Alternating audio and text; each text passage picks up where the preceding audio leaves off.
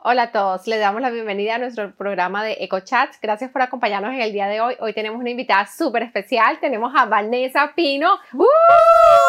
Hola, Vale, ¿cómo estás? Bien, Vero, bien, bien. Gracias por venir. No, gracias por invitarme. Contenta, contenta de estar acá. Yo estoy súper feliz de que estés acá. Hace rato no nos veíamos ya que te mudaste de West Palm Beach, pero yo quería verte hace rato y yo, ahorita que, que estabas acá, yo dije, no, hay que aprovechar con Vane, a ver. hacerlo de una. hacerlo de una, pero qué, qué, chévere que estés aquí, qué chévere que estés aquí, que nos estés acompañando. Eh, Vane es mi amiga de hace muchos años, muchos años, de cuando estábamos en el, bueno, nosotros no éramos tan jóvenes, pero nos colamos ahí.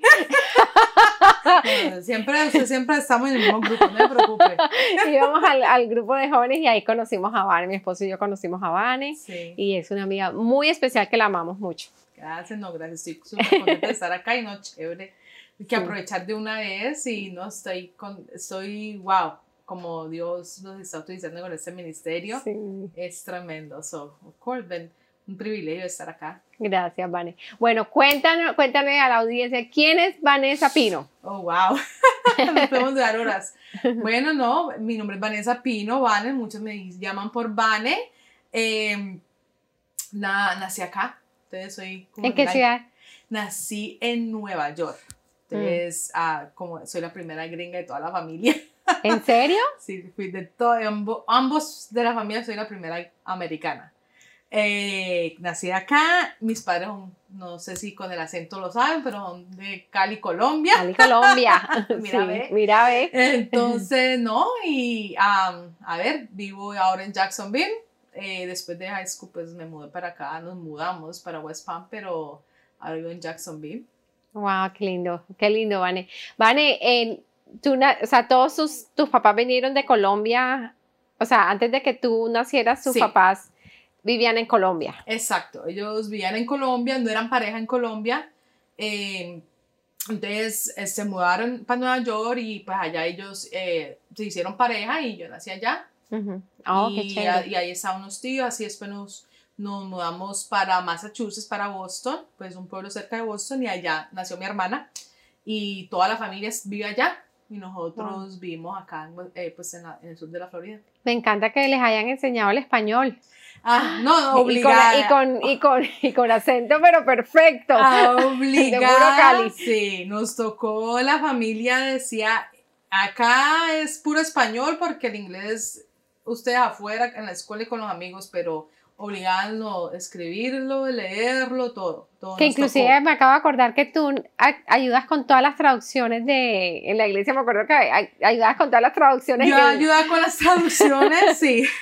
Sin embargo, ahora en Jacksonville, en la iglesia que estoy asistiendo allá, me están diciendo, oh my God, la podemos utilizar para traducción. Hasta ahora no lo he hecho, pero me están diciendo, la tenemos en cuenta y yo, bueno, Traduzco y además con acento caleño. Acento bien caleño, dicen. Ay, ay, vale. Qué chévere. Vale, cuéntame cómo fue tu niñez. Cuando creciste, cómo creciste, naciste en Nueva York y cómo, cómo fue tu crecimiento allá en Nueva York. Bueno, de chiquita. Eh, yo nací, sin embargo, cuando nací, este, nací con un problema físico en los pies. Sí. Eh, nací, no tenía talones, los pies eran ah, bien adentro y los doctores allá lo tuvieron, me los arreglaron y eso. El doctor sí es, sin embargo, a los 19 días, a los días básicamente haber nacido, fue mi, primera operación. Yo he tenido como 5 o 6 operaciones en los pies. Pero, eh, Vane, tú naciste sin los salones y, la, y comenzó, los médicos los acomodaron para que creciera el hueso o como... Eh, yo creo que era más que todo en la parte, la, la carne, el músculo no tenía. Oh. Entonces lo tuvieron que enderezar y yo, sin embargo, tenía yesos, porque me decían que yo tenía como el 20% chance de caminar. Y yo tuve yesos hasta los dos años, siempre para ir endereciéndolos, ir endereciéndolos, ir endereciéndolos. Sí. Y yo empecé a caminar con yesos puestos. Y, y ya eso tenía zapatos ortopédicos. Y nos quedamos, yo, nosotros vivimos en Nueva York hasta que yo tenía unos cinco años más o menos, y ya de ahí empezamos a ir para Massachusetts. Em, bueno, mi niñez en sí en la parte pues familiar siempre fuimos una familia, somos una familia muy grande. Todos sus, tus, los hermanos de tus papás, los hermanos de tus papás. De, de mis papás, de mi papá vive allá. Él es el menor de ocho. ¿Ocho hermanos? Ocho, ocho siete, siete, ocho hermanos. Ya algunos fallecido, pero eh, ya algunos ya han fallecido, pero él es el menor. Entonces todos sus hijos, todos allá, todos crecimos juntos. Éramos, en ese momento literalmente somos 100 de la familia. ¿100? allá. Allá en Boston. Entonces, nosotros en reuniones... Somos una iglesia completa. Sí, sí, una iglesia completa. Entonces, crecimos muy unidos. Qué lindo. Todo lo, el, el día de Thanksgiving, Acción de Gracias, Navidad, el Año Nuevo. Y como buenos caleños, bien alegres, rumberos, bueno, eso y siempre le encanta el baile. El baile, sí, eso es, eso fue algo de parte de mi niñez. Y no, siempre muy unidos, los tíos, unos que quedan de los primos, así éramos así. Entonces, en esa parte siempre estuve con la familia. Y no, ya, me entiende, éramos de que crecí, uno le pedía la bendición a los tíos, hasta el día de hoy, un tía, bendición tío, bendición tía, eso es ya, de, costumbre. Me encanta. ¿me entiendes? Hasta el tío uno lo podía regañar también. Entonces, dale chancleta. Dale chancleta, le jalaba la oreja, exacto. Eso era como si no estaba mi papá y estaba mi tío mi tía, que era, también lo podían castigar a uno. Entonces crecimos así en esa forma como lo hacían en Colombia también. Mm. Y no, fue, como te digo, fuimos una, eh, una niñez pues siempre de familia, alegres, con problemas como cualquier familia, sí yo me acuerdo muchas cosas buenas y malas de mi niñez también, mm. pero hasta ahora, desgracia, nunca he dejado que me afecte tanto. Y, y bueno, así fui creciendo eh, en esa área, pues obviamente parte ya la parte física, eh, uno tratar de ser, hacer Dios, yo creo que eso fue Dios a la vez, yo era más lanzada, yo no dejaba que mi parte física me detuviera a hacer cosas. Sí. Eh, obviamente yo tenía límites, ¿me entiendes? Yo no me puedo empinar, no puedo hacer algunas cosas de balanceo un poco más, más difícil, pero de alguna forma yo trataba de mi Siempre te atrevías y ibas a hacerlo. Me atrevía a hacerlo y yo misma lo trataba de hacer a mi manera, no lo podía hacer como todo el mundo lo hace. Sí. Entonces, montar bicicleta, patines, todo. Yo eso, los sports en la escuela, en el gym, yo lo hacía como pudiera, pero lo hacía. Lo hacía. Obviamente la mamá siempre está preocupada, mija, mira, le decía a mi papá, mijo, mire ella, dígale que cuidado, que eso, como cualquier mamá que se preocupa. Pero yo siempre era la alborotada. alborotada. yo sí puedo. Yo sí puedo. A mí nadie me para. alborotada y a mi forma y lo hago como yo pueda. Sí. Pero eh, no, lo hacía así y muchas cosas obviamente que, que sí me golpeaba, me daba tropiezos, of course, claro. Sí. Y pero que a veces me sale Spanglish porque puedo ser muy colombiano, pero me sale el, no te americano. No te preocupes que nosotros tenemos la, los que hablamos español e inglés tenemos la facilidad de traducirlo así. así una. Lo agarramos así rapidito. Entonces, ah, no, fue así. Eh, tropiezos de uno intentar las cosas y pues pararse y uno seguir. Y no, así fue toda mi niñez y ya la juventud también. El colegio de high school también estuviste allá en, en Boston. en el mismo lugar. Yo estuve en high school allá, en Boston, en Massachusetts, y no tenía mi amistad y eso. Eh, sí tuve un tiempo, eh, yo siempre fui muy buena estudiante, pero ya en, los últimos, como el, el, dos años de high school, fue que me pude más rebelde. Eh, por la gracia de Dios pasé el high school. Te graduaste. Me gradué, básicamente la hice. Pero a la vez, pues yo no, siempre me gustaba el colegio, obviamente, y mi, mi cosa era ir a la universidad y todo, bueno, y errores que uno comete, y bueno. Y no después de high school, eh, yo quise, yo quise ir, venirme para la Florida.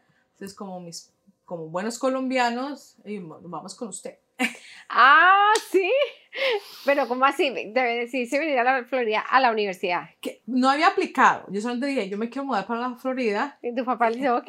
Ok, vamos, los, todos nos vamos. Ay, qué chistoso. Entonces ellos cogieron y me, quedé impresionada porque como todo, y no, más que todo mis papás eran como eh, la, la, la que siempre hacíamos las reuniones, planeábamos, ok, eh, la comida, Consuelo, que vas a, a organizar la comida, quién trae esto. Era fue un poco difícil al comienzo con toda la familia cuando nos mudamos para acá, Pero no, nos mudamos para acá, llegamos a West Palm Beach. Fue difícil al comienzo, no fue fácil, eh, porque en Massachusetts usted sabe que hay más trabajo, factorías, y eso, mis papás tienen sus buenos trabajos, y así, llegar acá fue un poco difícil, sin embargo, mi papá en, su primer día de trabajo con una compañía pequeña tuvo un accidente que no pudo trabajar con, un, con el dedo y no pudo trabajar como por seis, siete meses. ¿Qué le pasó? Él haciendo ahí, cortando una madera, algo así, el, el, el, el de la máquina, él le pasó aquí, se le abrió el dedo. Entonces, él no pudo trabajar como por 6, 7 meses y en el tiempo yo era la única que tenía a los 18 full time ya entonces yo tuve que mantener la familia, pagar la renta, pagar todo. al comienzo, y obviamente no, yo tuve que parar el college ahí y él pues obviamente no, y pues yo pensando, yo no puedo hacer eso en ese momento. Hasta que bueno, pasó eso y gracias a Dios ya mi papá se recuperó y eso y consiguió un trabajo, todo bien, él hace pintura y eso, entonces ya ahí fue difícil, los primeros años para acá en la Florida fue muy difícil para nosotros, pasamos mucho trabajo, sin embargo la familia decía, regresen ustedes para que están sufriendo allá, ustedes saben que acá tienen, acá estamos todos nosotros, el apoyo, pero mi papá le encantó la Florida, él decía que no se regresaba, que no aguantaba el frío, que bueno, y nos quedamos acá. Bueno, pasó así, pues yo fui creciendo, eh, pues pasaron el tiempo, amistades. Em, yo siempre eh, tenía muchas amistades mayores que yo. Yo tenía 19 y caí todas mis amistades. Sí, todas sus amistades, todos sus amigos y tus amigas eran. Ya, sí, ya, yo tenía 19 y mis amigos tenían 30 y pico. Casada con hijos y todo eso, entonces era una gran diferencia, ¿no? Sí. Eh, bueno, y como buena caleña, pues la rumba era lo mío. Entonces empecé pues más que toda la rumba y eso, como no de rumba de, tampoco de tomar, no, yo no era mucho del trago, sino a mí me gusta el baile. El baile. Entonces me, me volví más como la designated driver, como no la que tomaba, entonces yo la que manejaba. Salías con todos sus amigos, con ellos todos tomaban, y eso, y, yo la que manejaba. Y, y ¿a qué hora los manejabas de regreso a tu casa? Exactamente, ¿a qué hora los llegó? Mi trabajo era que llegáramos bien y, y, con vida. y con vida. Exacto, entonces, pero la rumba volvió una parte de mi vida, una vida nocturna. Hmm. ¿Me entiende? Eh, hasta el día de hoy le doy gracias a Dios que me protegió muchas cosas, pero a la vez obviamente uno ve muchas cosas en la vida nocturna. Eh, entonces, pero yo lo hacía a mi manera, yo, yo decía, yo tengo el control de mi vida, entonces yo trabajaba full time, estudiaba full time y la vida nocturna. Y la vida nocturna, full time. Y full time nocturna. Entonces, em, siempre era pues a la forma de uno, vivir la vida. ¿Y qué te eh, decían tus papás? ¿Vivías con tus papás y tus papás? mis papás fueron un poco... Ay, no. mis papás fueron un poco más bueno, mi papá era un poco más relajado, mi mamá obviamente sí sufría más, ¿no? Porque mi mamá siempre fue eh, como buena, eh, sí, es, fue niña de casa, siempre fue así, como en aquellos tiempos nunca, fue de rumba, era, ¿me entienden? Totalmente diferente a lo que soy yo. Mm. Ella es más calmada, yo soy totalmente no, nada calma. Pero, pero mi papá sí fue, mi papá fue callejero, eso, de rumba. Y entonces él siempre me habló más directo. Sí. Eh, lo que era la calle. Sí. Y fuera de eso, casi todas mis amistades conocían a mi papá. Y, y pues mi papá empezó a que lo que yo estaba haciendo. Siempre sí. daba cuenta dónde iba a andar. ¿Dónde estaba? Exacto. Pero de todas maneras, ¿no? Mi mamá, mi mamá, yo sé que mi mamá, yo le saqué algunas canitas a mi mamá, pobrecita. Tú eres la única. sí. Pero yo era muy independiente también. Entonces, desde muy chiquita, yo tenía seis años, yo misma me tenía mi alarma, me levantaba, me hacía mi desayuno, mi camino, me iba para Eso se me hace impresionante que un niño sea, eso que, eso que tú dices, impresionante. Sí, yo fui muy independiente, la noche anterior siempre arreglaba mi ropa, mi, en esa área mi mamá nunca... Nunca tuvo que preocuparse por nada de eso. No, y con mis estudios, eh, como te digo, yo fui la primera gringa primera americana de la familia. Entonces mis estudios, era, mis tareas todas eran en inglés, mis papás no hablan el idioma, no conocen el sistema, yo misma tenía que hacerlo, todo. yo no, podía preguntarles a ellos, yo misma tenía que hacerlo todo, yo me volví muy independiente en eso, de muy chiquita me tocó. Eh, entonces, y para proyecto, todo, yo antes le decía a mi mami, lléveme que necesito comprar eso para hacer un proyecto. Pero el resto, como fui tan independiente, muy chiquita, eh, obviamente me mantenía pendiente, no decir que no. Sí. Pero en esas, cositas, esas cositas, sí. por ejemplo, yo lo entiendo totalmente porque, por ejemplo, yo, mis hijos, yo estudié en Colombia. Claro. Y aquí me gradué de la universidad, pero, pero la parte del colegio, la matemática es diferente. Exacto. Todo es diferente. Entonces ya, yo le, yo con mis hijos, ok, ustedes son los que van al colegio. Claro. Ustedes pregunten y pregunten bien. Sí. porque aquí yo... Yo, sin embargo, estudié un año en, en, Colombia. Estudié, a los, nosotros tuvimos un año en Cali, yo tenía que 11 años, yo, el primer bachiller lo estudié en Colombia. Oh, ¿y, cómo te fue, Iván? ¿Cómo fue esa transferencia de aquí para allá? Eh, a mí, obviamente, cuando uno va a Colombia le hacen el examen porque ellos saben que aquí el, el, el sistema es un poco diferente y, me, y pasé el examen bien y todo y, y no me atrasé. Qué eh, bueno. seguí y todo y me fue muy bien, sin embargo me encantó. Pero. ¿Y cuando se, te, O sea, estaba amañadísima, me imagino, en Colombia. Eh, sí, no. Sí, porque obviamente es diferente el ambiente y eso, pero a la vez uno extraña muchas cosas ya acostumbrado acá. Si mm. a mi familia, mis papás, eh, por eso duramos un año, porque no nos pudieron volver a acostumbrar al estilo de Colombia. Wow. Es, entonces, bueno, entonces, eh, entonces fui muy independiente en esa área, en esas partes de la vida. Eh, entonces, yo creo que en esa área, por eso mi papá era más como que, bueno. Más relajado. relajado y, a la vez yo no era que como, como el trago, el alcohol. ¿A ti te gustaba estar con los amigos, hablar, la música, molestar y así? Porque el alcohol para mí nunca fue nada así, porque como en mi familia las fiestas siempre estaba ahí, entonces para mí no era, siempre lo vi, entonces para mí no era algo, oh my God, algo que te llamara la atención y nada de eso. Para nada. Y sin embargo, muchos de mis primos así, toman y eso, pero no es algo que, oh, que me necesito. Yo, nosotros estuvimos muy, como estuvo ahí en la familia, en las reuniones, para, para nosotros, gracias, a Dios, para nosotros no fue nada, para mí personalmente no fue nada de que necesitaba, no. Entonces, mis papás sabían que yo era así, entonces él sabía, bueno, ella no va a estar. Él tenía mucha conciencia, mucha mm, confianza. Exacto, me dieron mucha, mucha confianza en esa área. Qué chévere. Obviamente, muchas partes de mi vida, uno con, ya creciendo, 19, 20 años, de todas maneras, uno cree que se las sabe todas, y con las amistades que son mayores, uno cree que no, pues yo me sé todo.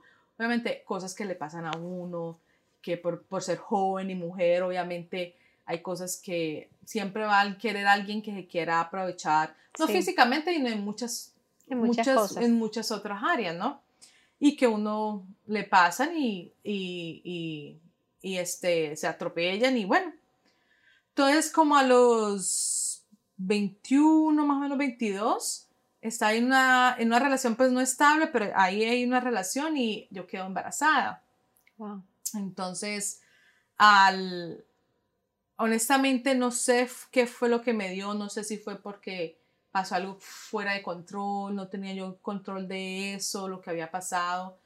Y como yo era muy independiente y, y no como digo, yo hago mis cosas privadas, a pesar que soy muy unida con mis padres, con mi familia, no consultaba con ellos de nada. De Toda esa parte, esa parte de tu vida era totalmente tuya. Nada, exactamente, nada, yo era, yo tengo el, esto nadie, y no era porque me sentía avergonzada, ni, no, es mi vida, mi vida personal y nadie la tiene que saber. Sí. entonces yo tomo la decisión y eh, hago un aborto. Entonces, lo que me dio duro fue obviamente el hecho después, ¿no? Pero a la vez, en ese mismo tiempo, tengo una prima que también estaba embarazada, pasó el tiempo y tuvo su bebé, y era casi para la misma, la misma fecha que nosotras dos hayamos, yo hubiera tenido el mío. Sí. Y nació el bebé, pero como al mes, el niño fallece. Eh, Qué triste. De la eh, parte respiratoria y eso. Qué triste. Entonces fue muy duro para, obviamente para todos, más que todo para ella, obviamente, pero a la vez a mí me dio como eje duro porque yo misma decía, wow, eh, yo aquí estoy, cometí este, esto básicamente, en otras palabras, eliminé, quité una vida y aquí está otra persona que, que quería, su, bebé. su bebé y lo pierde Y lo así. pierdes, sí, sí. Entonces, por muchos años yo tuve ese cargo, esa como eso, como un duelo. como un duelo en ese sentido por los dos, Mm. por el mío y por, Y el, por el de, de tu prima. y el de mi prima. Y bueno, pero yo seguía, yo soy muy, una persona muy directa y dura con mí misma y en alguna forma a veces soy muy así con otras personas, pero yo siempre he sido de la, bueno, usted tomó esta decisión y hay estas consecuencias, Sí. tiene que vivir con las Entonces tú, tú misma te dabas duro. Sí, yo, exacto. Dijo, bueno, usted us- básicamente metió las patas, esto es lo que le va a pasar. Sí. Bueno o malo, siempre hay una consecuencia, un Sí. resultado. Causa y, hay- efecto. Ahí está. causa y efecto. Caminemos por el efecto. Exactamente, no soy de las de, ay, mire que no, yo no, pasó esto y ya usted tiene que vivir con eso. Y bueno, pasó el tiempo, cuando y vivía mi vida, no, ¿me entiendes? A mi manera, mi control y ya. Cuando, cuando tuvimos la recepción, 2000, La recesión del 2007. 2006, algo sí. así, como yo trabajaba en un área más de todo de construcción, yo Sí. yo lo que estaba haciendo, yo dibujaba los planos. eh, yo dibujaba planos para kitchen. El, más que todo me, me trabajaba una compañía y hacía más kitchen cabi- cabinets. Eh, ¿Dibujaba los planos? Sí, yo usaba. Mucha dura. Un AutoCAD draft, lo que le llama. Ah, ese en, en AutoCAD. Sí. En AutoCAD. Qué chévere, vale. Yo- ¿Y cómo aprendiste ese, ese sistema? En el college yo aprendí, el, a mí siempre me gusta, de- sin embargo, desde la high school, de bachillerato, yo cogí la clase de De AutoCAD AutoCAD. y cuando empecé el college yo la seguí haciendo y así Qué yo trabajaba en eso. Qué chévere. Yo trabajaba en AutoCAD y hasta, y obviamente cuando 2006, tú sabes que lo primero que fue abajo fue la construcción. construcción. Entonces duré un tiempo y no conseguía trabajo. Entonces me mudé para New Jersey, sola. Yo cogí, no digo que yo no hago planes, yo le hago así. Yo Me voy fui- a mudar, maleticas y hasta la es vista. que no fue ni así. Yo me fui para un fin de semana a visitar a una amiga y a su esposo y me quedé allá y ella me dijo, gorda, quédate, quédate que aquí, hay más, aquí vas a poder conseguir trabajo, te quedas con nosotros mientras te organizas. Yo viajaba ese lunes y ese lunes yo llamé a mis papás y les digo que yo no regresaba. Y los dos, plop. Exactamente, así fue. ¿Cuántos años tenías ahí, Vane? Eh, bueno, 2006, ¿hace cuántos estamos en? Ese- Unos dos- 23. Hace 14 años. Sí, más o menos, 23. Por ahí, 23. Sí, 23 años. Esta fue la, la época que yo me vine para acá. me voy para Estados Unidos. Entonces yo cogí otro país, yo cogí otro estado, bueno. Entonces, pero, pero yo creo que está más cerca Cartagena de, de Miami que acá. sí, yo ahí creo. Yo dije a mis papás, yo le dije a mi mamá, "Mami, mándeme la ropa por correo. ¿What? Yo primero le dije a mi papá, porque con mi mamá es... Vane. Sí, sí, esas son las canas que le sacó a, mi- a- a mis padres. Eh, yo le digo, loca, loca, loca, loca. Sin contar No, no, con no te nadie. yo- sí. Entonces, no, me mudé, conseguí, tuve como cinco ofertas de trabajo en una semana ya. Yo te, conseguí mi full time, eh, yo no tenía ni carro, yo tenía, como no tenía trabajo acá, yo tenía, honestamente tenía como 34 centavos en el cuenta del banco. ¿En serio? Pero yo vi la mano de Dios porque en el trabajo que conseguí, yo trabajaba con Pella Windows. Ellos me prestaron la, el, el carro de la compañía. Así Ay, que ellos bueno. consiguieron un carro. Wow. No, yo te digo que eso fue mis locuras. ah, de mis locuras, mi de todas maneras, Dios ahí sufrió. Bueno, tú, mira. tú caminando por las aguas y Y él, ay, Señor, yo creo que los ángeles decían, no, Dios, usted me mandó una.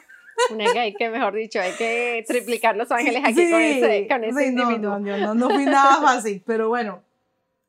Y así pasó el tiempo, y en ese tiempo, eh, una amiga empezó a ir a la iglesia. Allá. No, acá, Ok. acá. Sí, yo mantenía con, en contacto. En contacto. con- Una amiga eh, comenzó a ir a la iglesia, Acá. a donde la iglesia que nos conocimos. Sí. Ok. Y ella, y ella era amiga de Rumba también. Pero yo siempre, me lo más chistoso es que yo siempre, cuando yo iba a iglesias cristianas en Cali, a mí me encantaban, siempre me ha gustado, eh, cuando hablaban de, como te digo, nunca lo rechazaba, sino Sí. es que nunca habían dado mi vida al Señor, nunca había tomado, eh, vivir como vivir para él, nunca lo, pero sí conocía y no lo rechazaba. Entonces yo me acuerdo, bueno, pasó el tiempo así, obviamente ya vivía mi vida como este, como quisiera. Y yo empecé a ver que ya empezaba, estaba viniendo a la iglesia y yo, oh, chévere, y bueno. Y otras amistades también que conocía de rumba empezaron a ir a la iglesia y yo, no, bacano. Entonces yo cuando... todo el combo de rumba. El combo de rumba mías empezaron a ir a la iglesia y yo, chévere. Eh, entonces, cuando yo ya me iba a regresar, ella me mandó un correo, me, me dice, hey, corre, vi que te vas a regresar, que esto, vamos a tener el evento de Punchinela.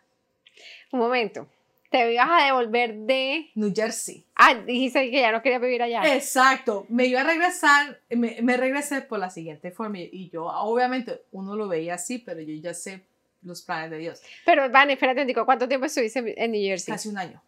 Ok. 2007. Entonces yo dije, ya, es tiempo de regresarme. Yo ya me arreglo porque llamo a mi papá. yo estaba, porque yo me mudé y todo, de donde el amigo, obviamente, porque uno va a quedar ahí, entonces me mudé y todo.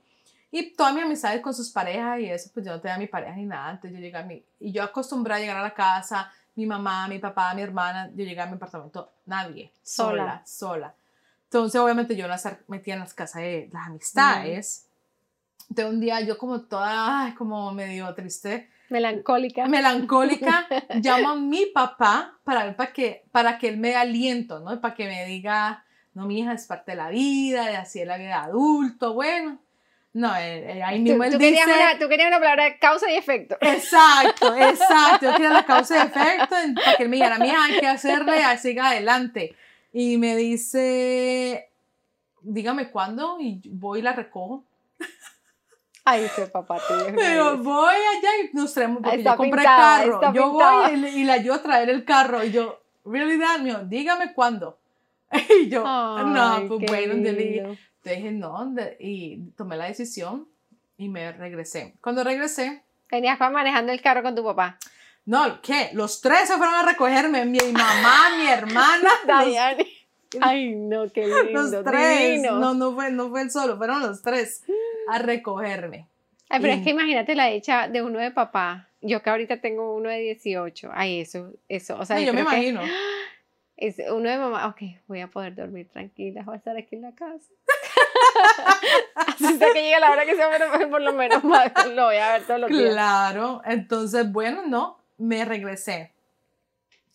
Cuando la amiga se, pues, ay, está acá, que te voy a invitar a que venga, vea Punchinela, el primero que es. El primero, eso fue tu primera vez eh, ahí en la iglesia. Entonces yo le dije, ah, no, hágale, mándeme dos tickets y voy con mi hermana. Y, va, y Darian tampoco, nunca había ido a la iglesia. No. Era su, oh, wow. Entonces fuimos, fuimos eh, nos, eh, pues nos encantó, muy lindo eh, la historia y todo, me acuerdo. Y pues, ¿Sabías que, te acuerdas que Carlos era el maestro? Sí. Amor, te era el maestro. El maestro. no, yo me acuerdo, yo he visto, yo, wow, porque fue en, eh, en la parte en la, principal, en Gardens.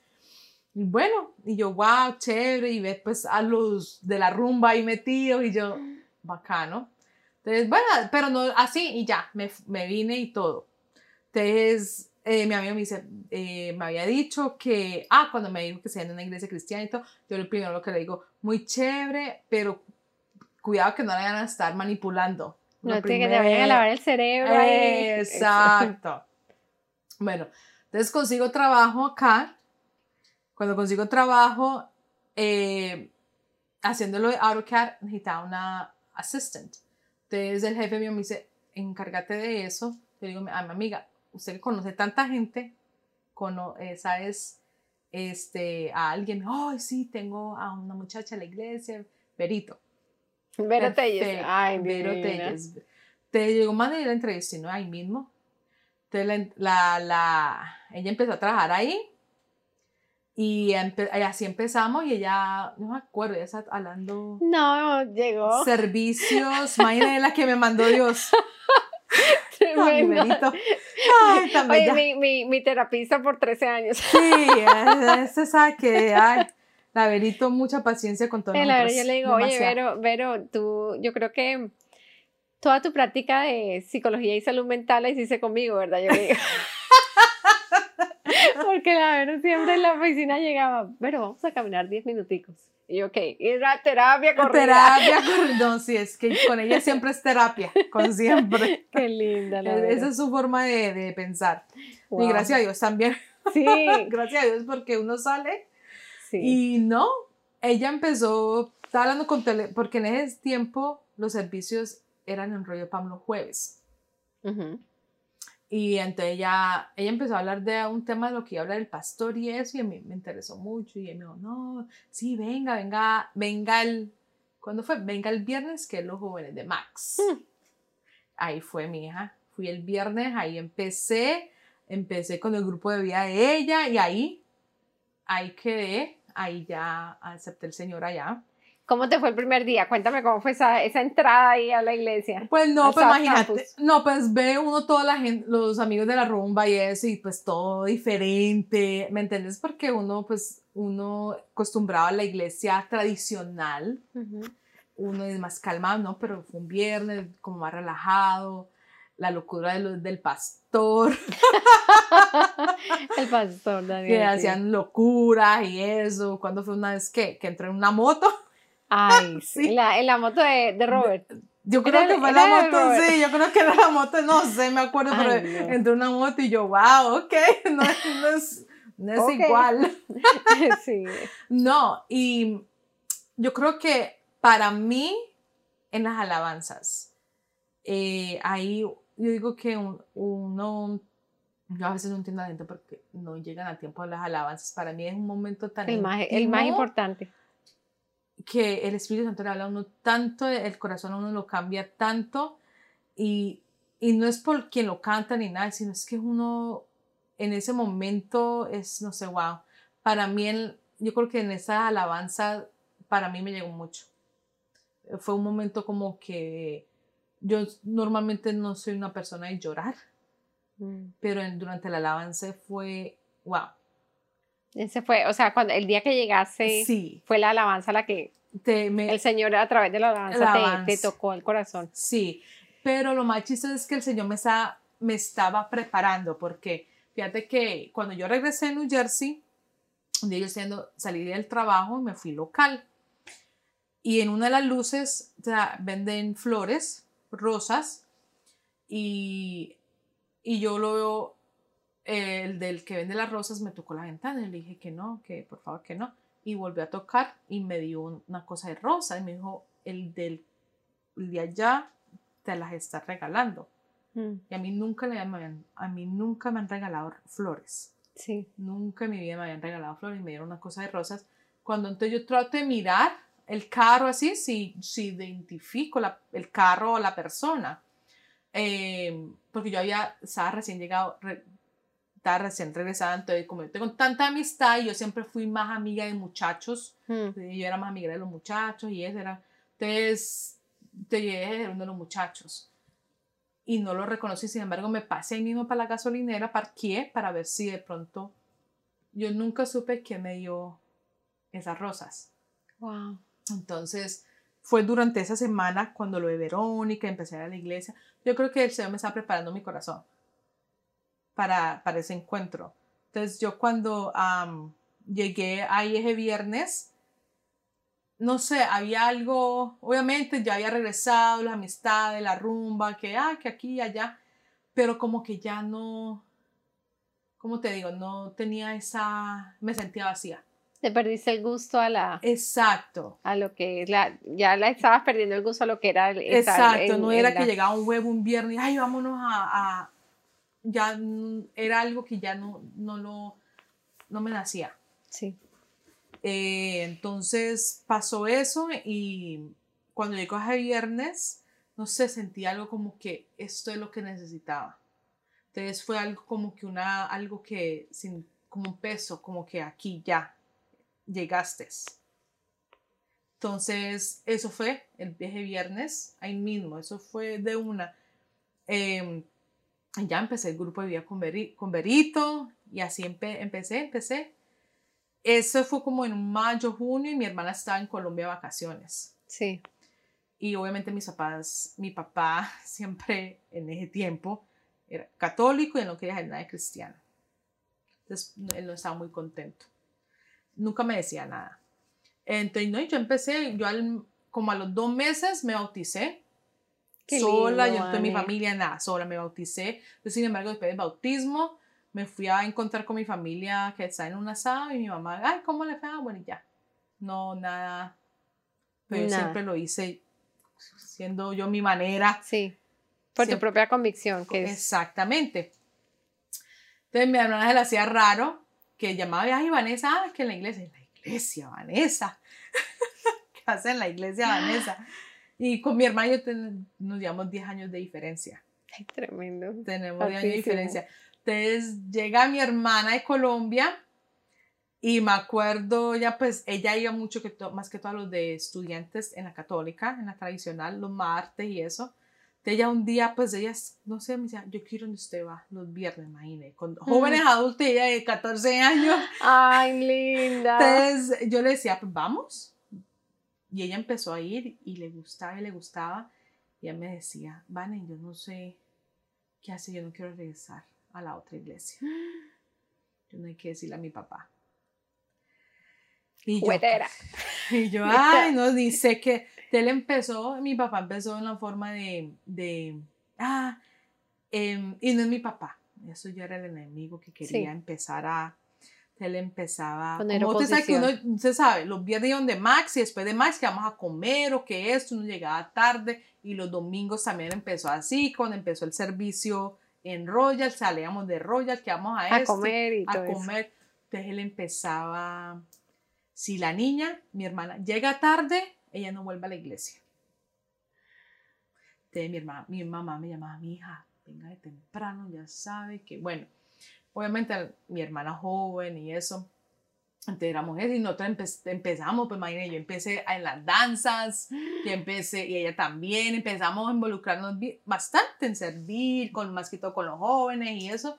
Entonces siempre era ahí, ahí.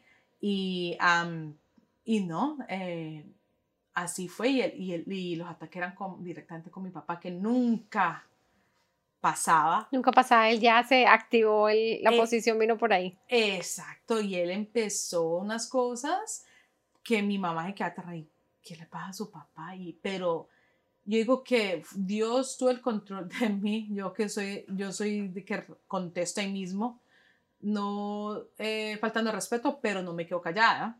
Pero en ese tiempo yo me quedé callada. Yo solamente dejaba las cosas que pasaran que yo digo que es el Espíritu Santo porque yo de la carne, yo ahí mismo, como, bueno, como la colombiana. Voy a con mis maletas. no, y, empecé, y yo hubiera empezado a tirar piedras, mejor dicho. Sí. Pero me quedaba callada y me quedaba callada. Pasó el tiempo y cuando teníamos lo de las danzas que pasaban los, en los servicios, los invitamos a ellos y siempre pasaba algo que no, o no podían, ir, o eso fue algo pero pasaron los años, pasaron unos 3, 4 años. ¿Cuatro años? 3, 4 años pasaron.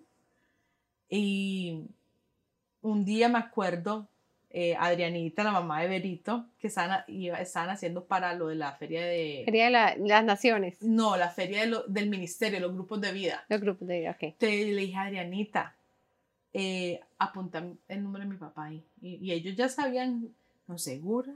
Yo le dije, hágalo pues cuando pasó el tiempo, mi mamá es que, mira, que es que lo llamaron de la iglesia, que para un grupo de día los viernes, y él dijo que sí. Y, y ahí de una, él empezó los viernes con mi mamá yendo a uno de los grupos de vida, y ahí fue. Se conectó con el Señor. Se conectó, pasó el tiempo, y pero fue de una.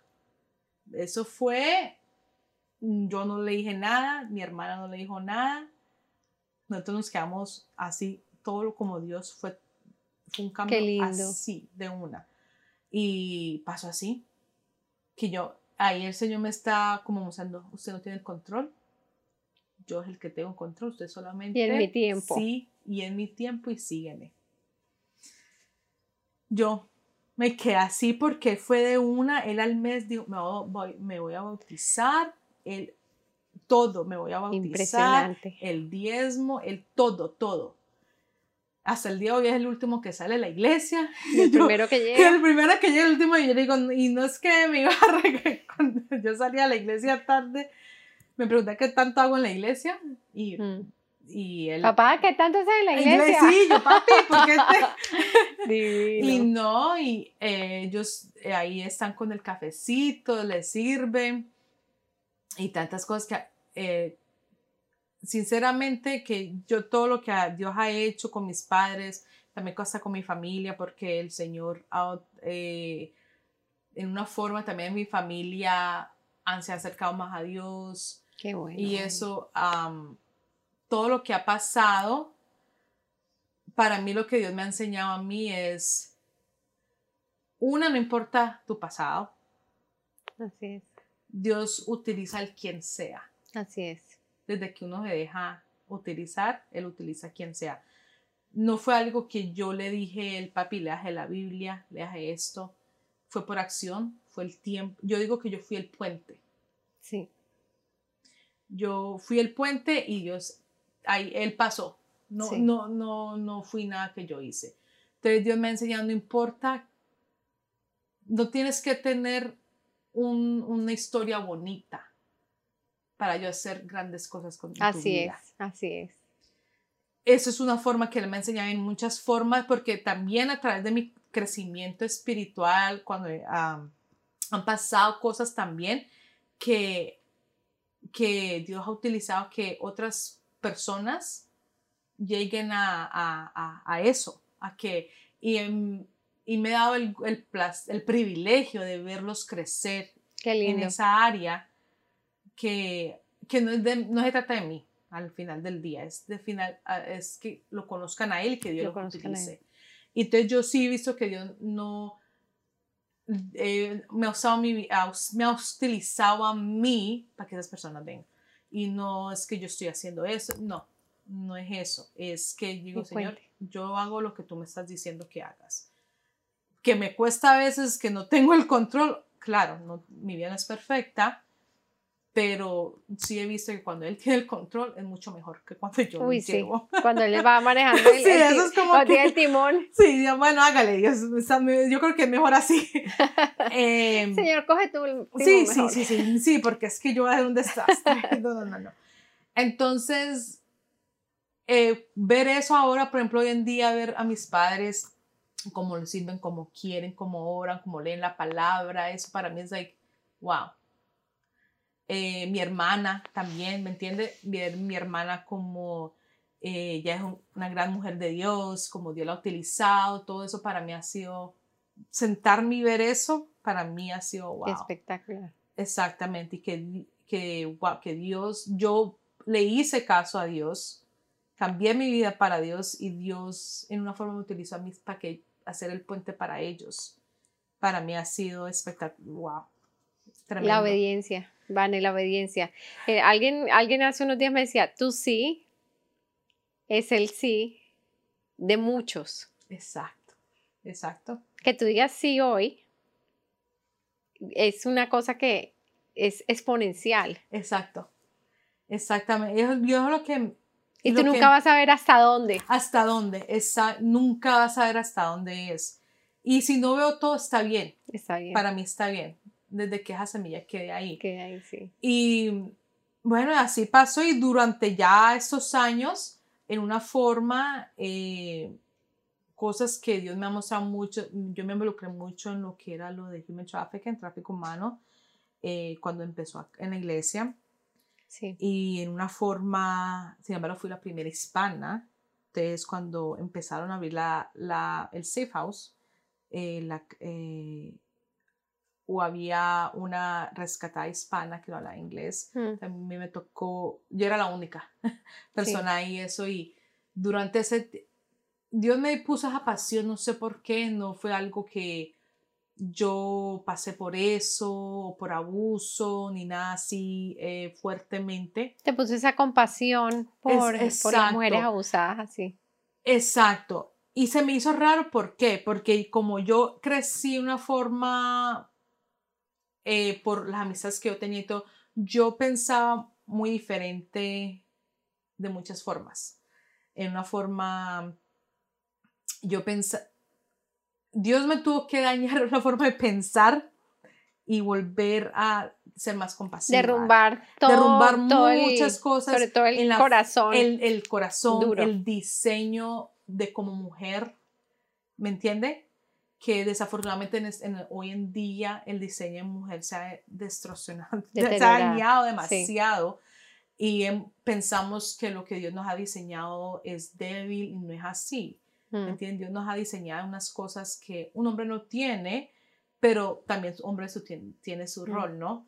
Entonces, yo pensaba que yo lo podía todo en una mm. forma y de que yo no... Tú podías hacerlo de todo. Todo, todo. Y sin embargo, se pensaba como un hombre en muchas formas, en muchas otras cosas. Y Dios tuvo que... Que romper, romper. todo eso y cambiar mi forma de pensar. Eh, ver el, el rol, el, la forma que Él nos ha creado cada uno. Y no es que es uno menos que otro, no, sino hay una razón porque Dios nos creó como nos creó a la mujer y otra al hombre. Y fue un proceso. Y a través de ese proceso el Señor me, me, me empezamos a tener compasión sobre esas, esas niñas. Esas niñas. Y y ahí descubrí también una forma de que yo soy muy um, protective mm. eh, sobre, la sobre la injusticia. también. sí.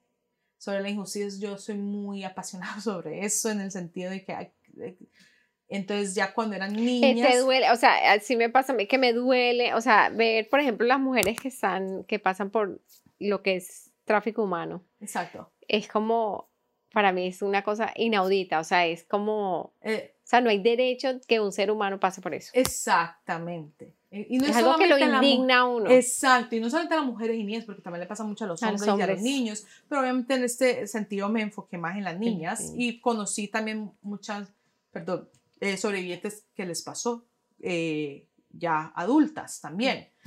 Entonces, en una forma Dios me empezó a utilizar ahí, empecé a servir ahí, enseñarles life skills, eh, mentorear alguna. Y para mí era como que, Señor, ¿cómo si yo no he pasado por esto ni nada? Pero de alguna forma Dios ah, ahí... utilizó ahí. Utilizó ahí, no solamente con las niñas, también yo eh, daba el meet and greet, las presentaciones a muchas personas, les hablaba, empezaba a traer awareness, alerta a las personas de esto. Y de ahí Dios me utilizó, mucha gente también empezó a conocer de eso y empezó a involucrarse mi hermana empezó a involucrarse y así fue que ella empezó a, a trabajar en la iglesia. Mm. A través de eso, empezó ahí y ella se involucró mucho, ella empezó, eh, y después vi que ella, ella empezó a, organizar con 821 el, el, la caminata que se hace todos los años. Ella lo empezó con 821 y de ahí siguió. Entonces yo ver también eso, wow. Dios ahí también me utilizó una forma mm. que, que yo digo que es si es así que me tiene detrás del telón, señor, está bien, no me importa. Y, a todas, a través de eso también Dios me fue mostrando. Una, a, a, los que no son creyentes es, no importa tu pasado, no importa lo que has hecho, Dios te perdona y Dios te va a utilizar. Así es. Y en ese proceso también hubo una, como yo te dije desde un comienzo, yo soy bien dura conmigo misma. Yo sabía que hubo, hubo, necesité una sanación por el, lo que yo había comentado que era el aborto. Sí. Yo sabía que Jesús me, me había perdonado, Él me perdonó cuando estuve en esa cruz eh, y mis deudas están canceladas, pero yo misma no me había perdonado. Sí. Entonces, eso me estaba deteniendo muchas cosas a mí. Em, vivía con esa culpabilidad como que si yo, como que yo mismo me está diciendo, yo no me merezco el perdón, de Jesús. Que te, sentías indigna. exactamente. el perdón. ¿Quién, ¿Quién soy yo para no, si Jesús me perdonó a mí, ¿quién, quién soy yo para no perdonarme yo misma? Sí. Yo tuve, tuve que hacer ese proceso de perdonarme yo misma, liberarme de eso, sí. para poder seguir adelante y para poder ver, gozarme a Dios, ver el amor de Dios sobre mí, porque hubo un tiempo en mi vida ya conociendo al Señor, que yo no me sentía más por Dios, por Jesús. Sí. no era ese, yo me sentía como, no sé, no lo sentía. Y fue, era eso, yo tenía que soltar eso y saber que Dios, Jesús me ama.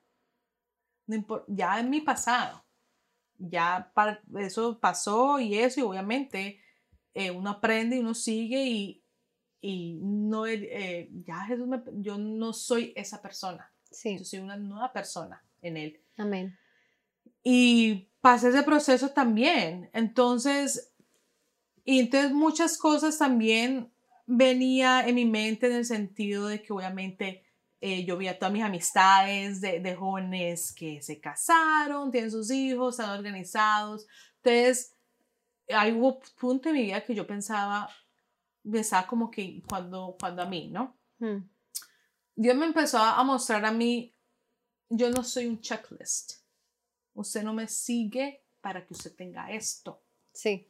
¿Me entiende? Tremendo, vale. Eso eh, que estás diciendo es súper profundo. Es, porque siempre uno está con lo que tú dices, el checklist. Ok, ya tengo tanta edad, entonces esa, esa edad esa, eso esas, esa, ese to-do list debe estar ya. To-do list, exactamente. Uno normal, pues yo supuestamente a los 25 yo ya iba a estar casada y tenía casi, tenía hasta el negocio, pero imagínate, ya pasamos los 25.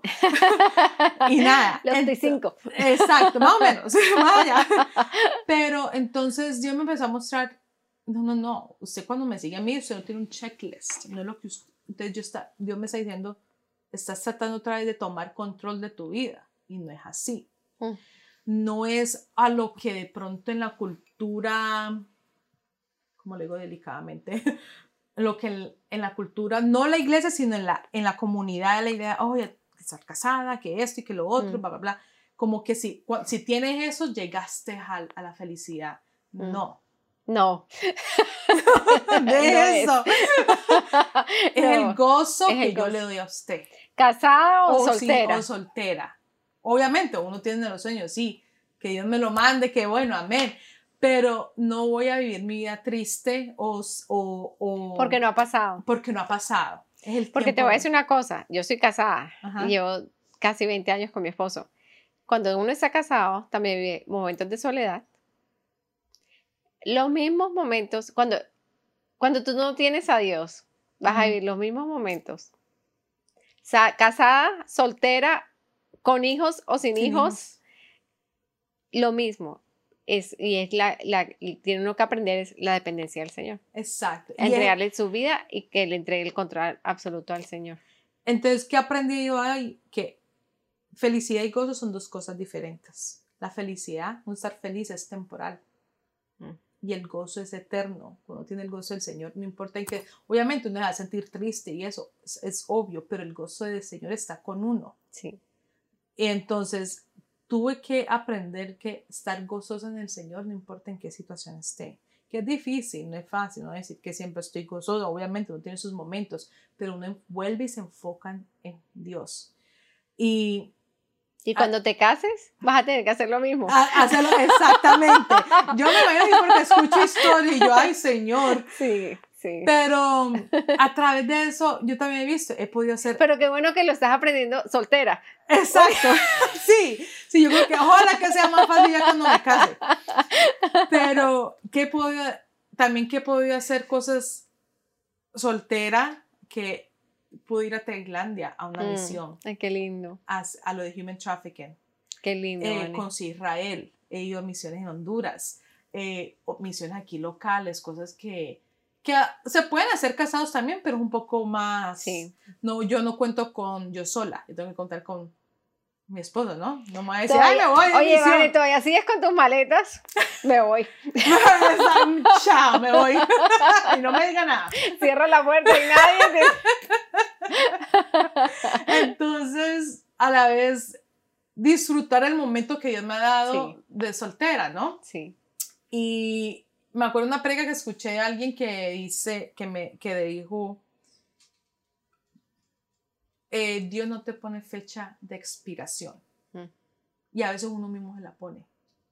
O la cultura, o la sociedad. Es, o sea, ya le está llegando, ya le está pasando el tren. O mm. ya eso, ya para esto. ¿Me entiende? Y Dios dice, no.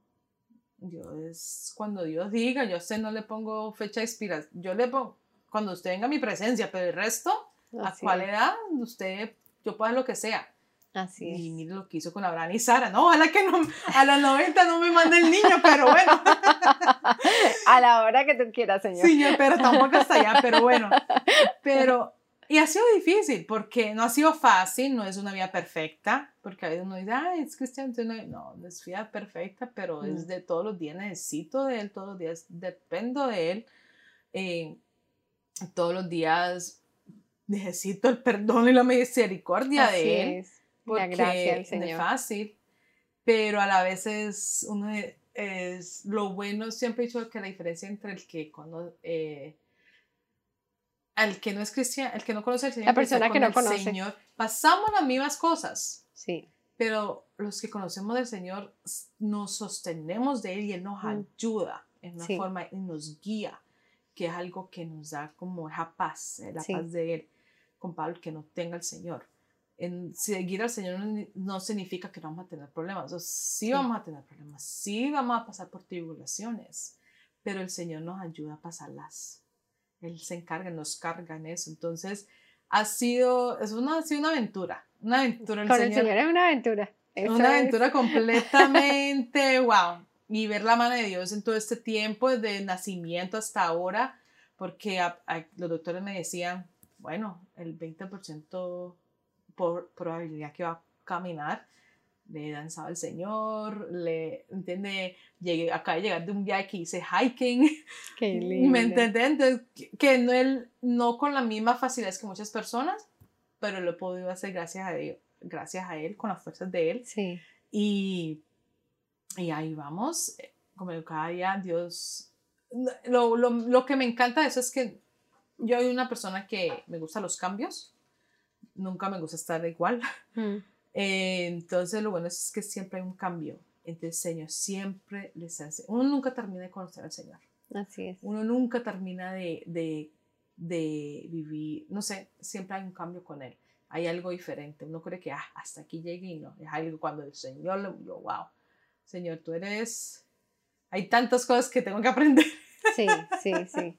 Con Él es una aventura definitivamente es una aventura con el que uno ni lo imagina. Si la gente supiera la aventura, uno dice, ay, hay que tener aventura. Ajá, venga con el Señor que aventuras va a tener en cantidades. no, vale, vale, ahorita tú que estabas diciendo, qué lindo es cuando, por ejemplo, es, estás diciendo que fuiste a hacer hiking. O sea, yo creo que cuando tú llegaste a la arriba, a donde hacer a, la montaña, ¿Qué había en tu corazón de, saber que cuando naciste no te habían dado, eh, tu diagnóstico no era nada bueno ni podías caminar y que ahorita a tu edad estás subiendo una montaña? No, em, cuando llego allá a esos lugares, yo me, obviamente uno cansado, yo me siento y me quedo like, wow, Puedo estar dolorida, pero me hice la fuerza de subirlo y poder hacerlo. Y veo que él es el, al final del día él es el doctor, él es el que sana, él es el que da las fuerzas. Eh, gracias a Dios por los doctores, eh, por la ciencia y todo, porque no podemos decir, pero al final del día él tiene la última palabra. Así es. Él tiene la última palabra y, y lo que es imposible para el hombre es posible para Dios. Así es. Y Él es el único que abre las puertas, abre camino. Nadie, cuando Él las abre, nadie más las puede cerrar. Así es, así es. Vale, ¿qué, le, ¿qué le dirías a una mujer que está in waiting? In waiting. Ay, señor. Eso es otra hora. otra hora. otra hora más. Sí. Eh, ¿Cómo te digo? Que nosotros tenemos una forma el color de rosa, la historia de, de Cinderella, de Disney, que el príncipe azul. Qué chévere, no de decir que no, yo no, nunca, nunca he sido así. Pero lo que yo les puedo decir es, es, obviamente no, no estoy casada ni nada y, y, obviamente uno lo anhela, tener esa pareja, tener su esposo, tener esa persona que uno quiere pero hasta ahí no, hasta uno llega ahí que disfrute el proceso en ese momento. Sí. Que se conozca uno, uno cree que se conoce y uno no se conoce. Hay cosas que uno dice, yo quiero a mi esposo así, así, así, pero a la vez tú eres esa esposa para ese hombre. Hay cosas que uno tiene que tiene que sanar, tiene que, y uno no quiere llevar esas maletas a esta persona, con esa persona, ¿no? Hay cosas, obviamente uno no va a llegar perfecto, no hay perfección, uno no es perfecto. Y, mm. y cuando uno me imagino, usted me lo puede decir, cuando uno llega con esa pareja, es, uno se da cuenta que, uy, yo no sabía que yo era así. No, yo no llevaba una maleta, llevaba como 55 maletas. Sí, yo Oye, como 55 tulas. Sí, sí, uno dice, ¿qué pasa aquí? Exacto, y yo no me, uy, yo, ¿por qué soy así? Y, y siempre echa la culpa al esposo, es que él me la saca. ¿Me entiende? Pues lo digo por las amistades, las amigas que tengo. Por amigas como yo. oye, que, te, te, llevan abajo, te aterrizan. O, o, las que yo conozco soltar y después de casa y yo no sabía que yo era así. Yo, yo, pues yo sí sabía que usted era así desde que... No te hayas dado cuenta. es que no hayas dado cuenta de otra cosa. No, lo que yo en serio es, eh, obviamente el, tener el anhelo y el deseo no es malo, mm.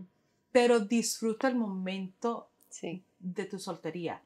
En el sentido de que busca de Dios qué es lo que Dios quiere hacer en tu vida, cuál es su propósito como mujer. Como mujer eh, y más hoy en día en, en, en, la sociedad que estamos viviendo que quieren destruir la forma que una mujer piensa, que yo no estoy diciendo que es malo, eh, es bueno sacar tus certificados, tus grados, tu negocio, no hay nada de malo de eso. Mm. Querer tener una carrera es buenísimo, ¿me entiende? Pero nunca dejar lo que Dios te creó, porque en la forma que Dios te creó es algo que tú vas que eres tu área de fuerte, your strength, que cuando tú te unas a esa pareja, al hombre, él lo va a necesitar.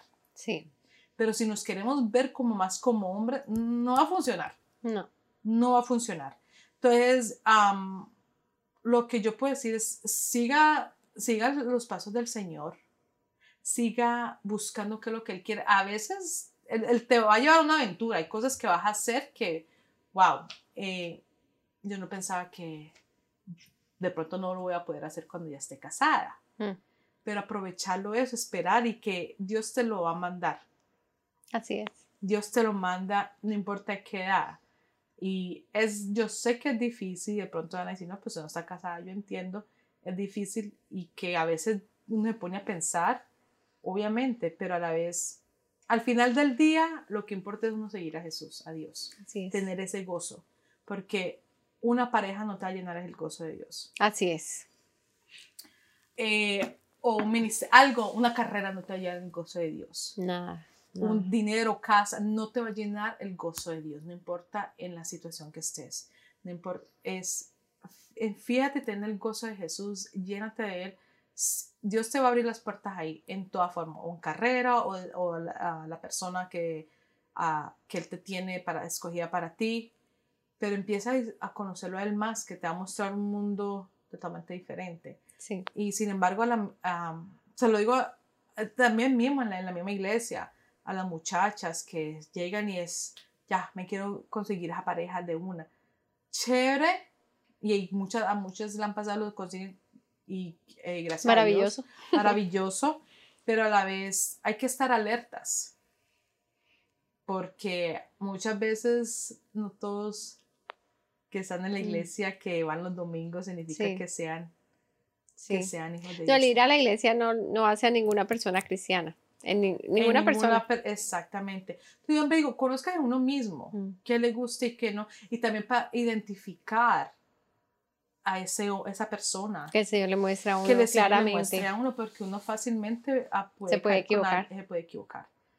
Que es algo, yo me imagino que es un proceso doloroso que, uno, que nadie quiera pasar. Entonces, eh, no es un checklist. Eh, al final del día, Dios tiene el control de todo.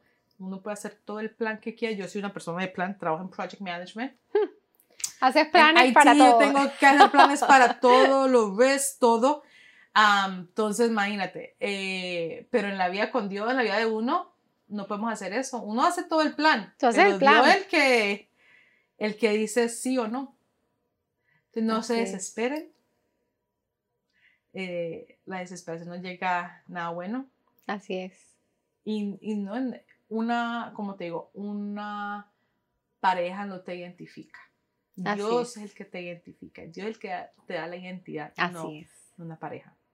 Así es. Entonces, Palabras sabias de Vanessa Pino. Uy, He dicho. He dicho ya. Punto.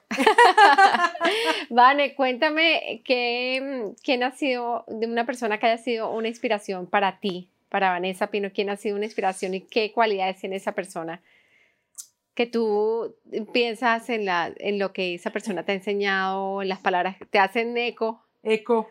En, el, en tu mente. bueno, yo honestamente no tengo una persona específica. Obviamente, primero que todo, Jesús es el único Jesús. exacto, el rol. Pero en diferentes áreas he tenido diferentes personas. Tipos como mentores. Esa, mentores y eso. Sí he tenido una persona, una pareja, ellos eh, más que todo la esposa que habla conmigo de vez en cuando, siempre ha sido, ella siempre me ha, me ha enseñado lo del gozo. Me dice, siempre me decía antes, al, cuando yo empecé a aprender, me decía, busca el gozo de Dios, no la felicidad, busca el gozo, busca el gozo. Qué lindo. Y esa persona ha pasado por muchas tribulaciones, a esa persona perdió su hijo, esa persona, ¿me entiende? Pero Dios la utiliza a ella y a su esposo tremendamente. Tienen un fuego, una pasión para Dios. Qué lindo. Y esta persona, honestamente, cada vez que hablo con ella, cuando pueda, es una persona que eh, que se te, te infunde sí, el gozo, como te, que, te- exacto, me, hace, me, me gusta porque me, mm, no me hace ver la, como te digo, una, la forma de que todo, una forma perfecta, no, ella me dice, me muestra y es bien directa conmigo. Si alguien siempre me quiere dar mentoreo es que, sean, que no me vayan hablando bushes, me digan directamente las cosas. Directo, causa y efecto. Exactamente. Yo sigo así, me acuerdo. Me da porque a veces cuando hablo con el pastor, bien mi hijita y barra, yo digo, pastor, no, no, no, dígame directo.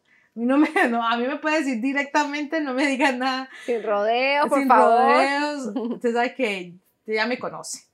Entonces, yo siempre he sido más así. Y obviamente, personas, amistades, así que yo tengo más cercanas, siempre han sido las personas que he permitido que me hablen directamente, porque yo sí creo en ese sentido que debemos tener amistades que, que le dejen a uno decir las cosas como son. Obviamente, con amor, con la palabra, que dice la palabra, pero si uno mismo no tiene esas personas, nos estamos engañando, Sí, sí, nos estamos Así es. engañando. así es. Y no somos perfectos, no somos, necesitamos disciplina, necesitamos corrección, Sí. necesitamos amor, obviamente, pero Pero necesitamos esos amigos y esas amigas que Que- le dicen a uno, ese es un punto ciego, exactamente, Tienes y que aceptarlo, y aceptarlo. y recibir, aceptarlo, uno enseña- recibirlo, es- enseñable. exacto, y Esta es la parte difícil, porque no le puedes decir, uy, tienes que ponerle pilas a eso y eso, pero después uno dice, uy, ¿y ahora? ya, exacto. ¿Qué haces con esa información? ¿Lo ignoras? Le pones el ignore. Entonces, yo digo, bueno, si una persona no quiere recibir eso, honestamente es esa persona la que va a sufrir más. Porque Dios está utilizando a alguien para que, mira, mira, hay que hacer este cambio, pero te quiero utilizar. Pero si no dejas, va, vas a bloquear muchas cosas que Dios Mm, quiere sanarte o corregirte o hacer algo grande. Sí, Entonces, en esa área yo creo que por mis locuras, por mi, por mi pasión y eso. Dios me tuvo que poner amistades así, que tú está bien porque yo soy así misma también, que son bien directas. directas. Qué Pero bueno. también me pones amistades donde Él me, tiene, me ha enseñado, yo tengo que ser más suave, más Amorosas. amorosas, más delicadas, Mm. que el Señor está trabajando todavía, no, sé, no he llegado ahí completamente, pero ser más cariñosas y eso, porque por ejemplo mi hermana, muy este con mi hermana, pero mi hermana somos diferentes, ella es más dulce, más esto, ella también es directa, pero ella es directa más suave. Sí. yo sí soy directa, duela que le duela. Tú eres machete, machete. directa, pero con un... Sí, sí, yo y bien, eso te va a doler. Entonces, ahí, a veces mi, mi propia hermana me coge y me dice, hey, ¿me entiende? Entonces, ahí, vamos, ahí aprendiendo y como te digo, no, no estoy diciendo que soy perfecta, no que he llegado hasta ahí, no. Pero ahí vamos a aprender y todos los días uno va a aprender algo que siempre también escucha es que cuando alguien dice, cuando, di, cuando digas, sé, eh, ya sé todo, es cuando sabes nada. Mm. Entre uno más sabe, menos sabe. O sea, lo de, de more, you know, o sea, el, mayor conocimiento que uno obtenga, se da, yo personalmente ese es mi, más, lo más que uno sabe y lo más que uno conoce, te das, te da una convicción impresionante no que lo poquito que sabes. exacto. Es una cosa impresionante. Es, eso es, wow. Y lo he aprendido en, a través de los lugares que he viajado y, ven, hasta aquí mismo en este país. Cuando uno empieza a ver, uno dice, wow, uno no conoce nada. Sinceramente, uno es chiquitico en este mundo. Y uno ver, a mí me encanta ver diferentes culturas, a mí me, yo soy todo, a mí me encanta todo eso. Y cuando uno empieza a ver, uno empieza a entender más a la gente. A mí me gusta analizar, a ver a la gente y eso, a pesar como soy yo, pero bueno, pero uno va conociendo gente y va entendiendo, y uno va viendo más la mano de Dios en cada persona. A través de uno va analizando, y wow, Dios es más así, mira, uno ve, empieza a ver a Dios ahí en cada, en cada, en cada persona, en cada persona. como eh, eh, porque cada persona es creada por el Señor, entonces Exacto. es especial y única en, en su mismo ser. Exacto, uno eh, es que uno lo ve. A mí me da risa porque a veces dice, no, pero Dios es amor, Dios es amor siempre. Pero también Dios creó la ira, Dios creó todo eso, Dios también tuvo ira, Dios también tuvo eso, tuvo diferentes... Todos esos sentimientos también los sintió Jesús. Cuando estuvo aquí, Jesús 100% hombre, fue aquí 100% Dios. Todo lo, todo lo sintió. Y si vemos sus discípulos, todos son diferentes personalidades. Unas más fácil, otras más más tercos. Yo ahí soy, me, me, identifico con los que son tercos, pero a la vez mira Dios cómo los utilizó. A todos. A los todos. Y él no se queda con nada. y todos los que usted en la Biblia, tercos, de los llorones, los de todos. Melancólicos. todos, Dios los utilizó. Entonces, lo que yo he podido aprender es que no hay una forma, me acuerdo una vez con una, familiar que tuvimos una conversación y ella me está, está, en el proceso y me dice, es que, es que yo soy así mal geniada, esto y lo otro. Le dije, mire, ese es usted y yo la voy a utilizar usted así. Obviamente hay cosas que vas a aprender, sí, mm. pero no hay una forma estándar de que cuando usted sea... Cuando sea así, entonces el Señor la va a usar. No. no. Todos somos diferentes personalidades y Dios nos utiliza a unas diferentes formas. No hay un estándar, usted tiene que hacer así o usted tiene que... No.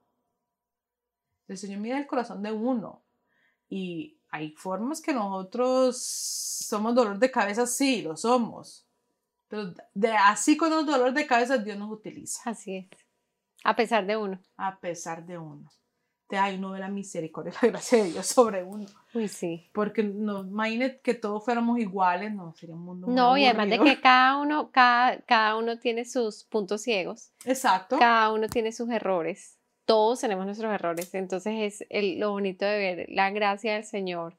Que yo siempre digo, Señor, a pesar de mí, a pesar de mí, tú siempre me dices, ven cómo estás. Exactamente. Ven cómo estás, no importa, yo te recibo. Esa, a mí me da risa que me dicen, no, es que yo no estoy listo, lista para, para, para, para ir a la iglesia. Es que, vuelvo a decir, no, es un no es un checklist. No tienes que estar listo ni, ni, ni, ni, tener esos requisitos para que vayas a los pies de Cristo. va, antes uno necesita eh, para que estar listos. Sí. Antes necesitamos de Él para estar listos. Pero a mí también me da es que yo no estoy listo. listo.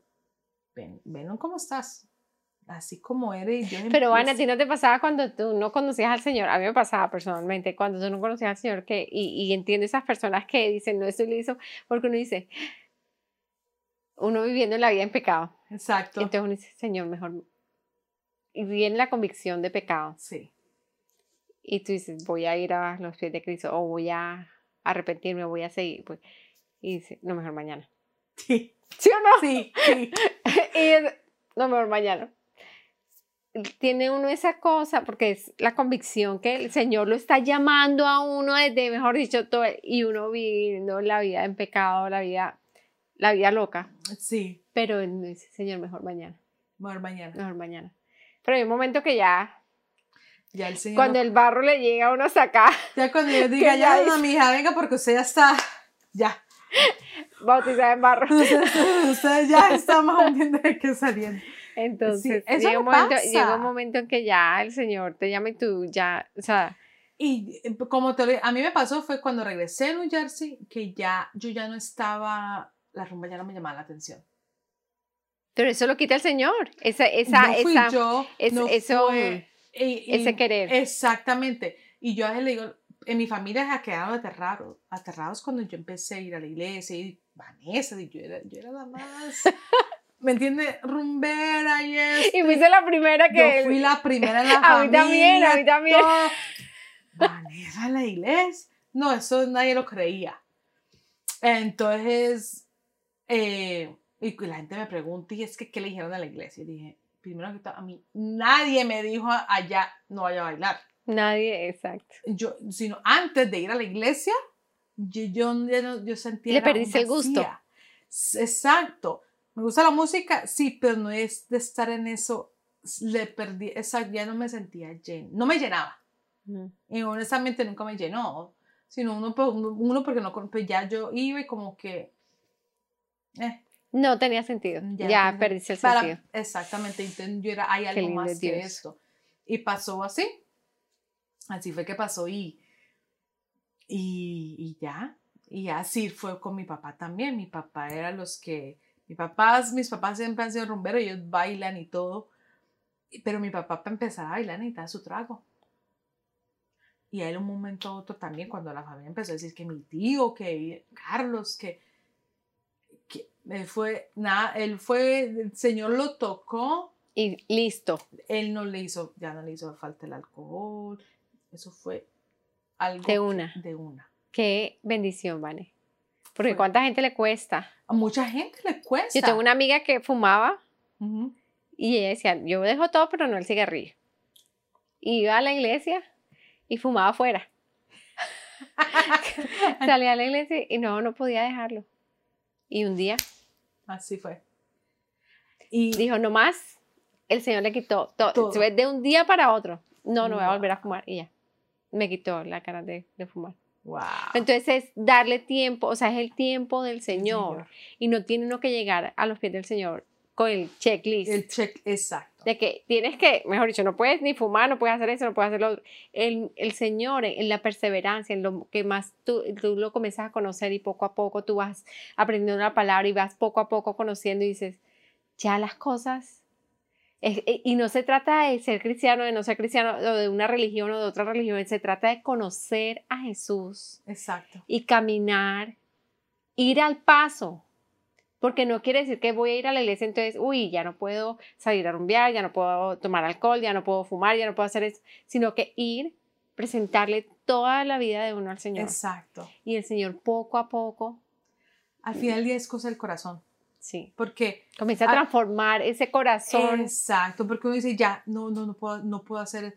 Y así fue que... si eh, fuera ah, por, por ley, por mandatorio, no, no, exacto, no va a pasar. no- Y, no, y eso no funciona. Cuando uno dice, ah, este, esto no, esto no lo puedo... Como empieza uno a negarse por uno mismo, no dejar que Dios, esa convicción que el Espíritu Santo transforme en uno, ahí es cuando uno vuelve y cae.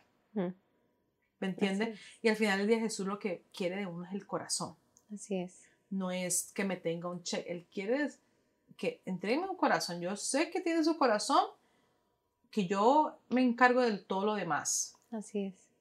Entonces, eso es lo que a veces pasa con uno y con much- eh, muchas personas, que uno va y dice, no, yo tengo que eh, estar sirviendo todo el tiempo, hacer esto, que a mí me encanta servir, no estoy diciendo que no, voy a aclarar aquí porque van a venir, a- me van a decir, ¿cómo así? que-?" No, no, no, servir en la casa del Señor Sí. es lo más, ha sido una de las bendiciones Sí, cosas que yo veo ahí, el poder de Dios que veo ahí, uno servir es tremendo.